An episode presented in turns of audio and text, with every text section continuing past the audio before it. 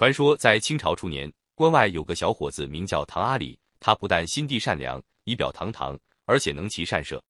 一年，他随顺治皇帝入关，到湖南一带打仗，战事稍停，大军便驻扎在一处风景宜人的山脚下。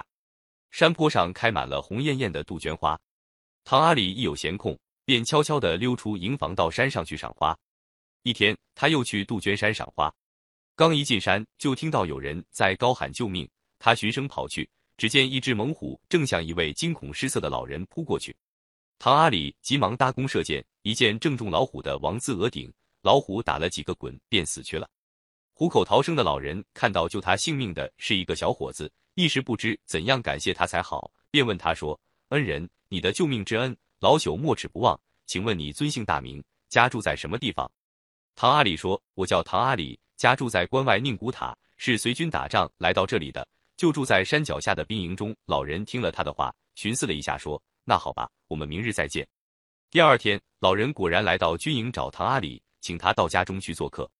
唐阿里跟着老人走过了一座又一座山包，最后来到一个幽静的山沟里。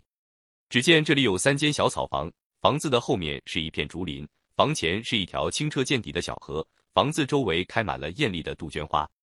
来到房里，老人再次谢过唐阿里的救命之恩，又喊出女儿与恩人相见。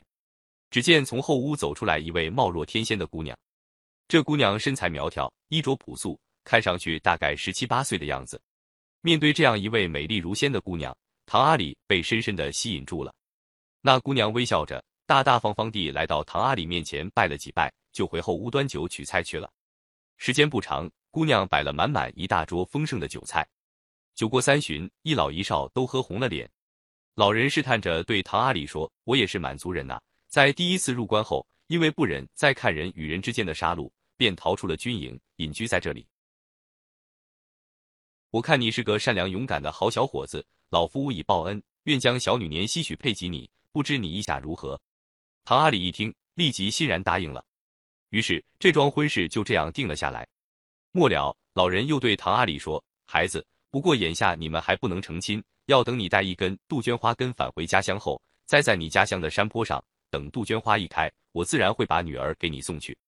时间没过多久，战事停了，唐阿里便解甲归田了。临行前，他东找西寻，选了一朵最大的杜鹃花，小心的把根挖出来，带回了家里。他把花根栽到了家门口的小山坡上。转眼春天到了，花根就发出了芽。不久，那嫩生生的花茎逐渐长高，很快就开出了一朵朵娇艳的杜鹃花。这一天，唐阿里打猎回来。老远就闻到了家里饭菜的香味，进到屋里一看，老人和年稀姑娘正坐在屋里，饭菜都已经准备好了。唐阿里喜出望外，赶忙生火沏茶。老人对他说：“我老汉言出必行，说到做到。现在把女儿给你送过来了。”唐阿里一听，万分欢喜，但又想到自己这破旧不堪的房子怎么能迎接新娘呢？于是脸上又堆起了愁云。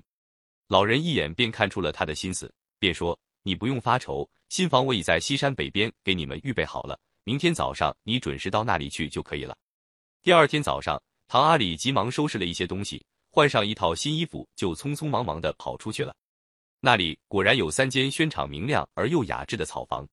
到屋里一看，西屋的北炕上放着描金大柜，南炕大躺箱上叠着崭新的被褥，其他生活用品也应有尽有。在老人的主持下，唐阿里和年稀姑娘欢欢喜喜的办完了喜事。成亲之后，这一天，老人对唐阿里说：“我就这么一个女儿，今已和你成亲，有了依靠，我也就别无牵挂了。自此以后，我要云游天下，到我想去的地方走一走。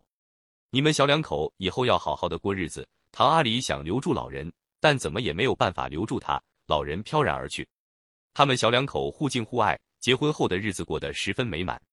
年稀姑娘会给人家治病，谁得了什么病，只要他动动手，很快就能够康复。所以远远近近的人们都来找他看病。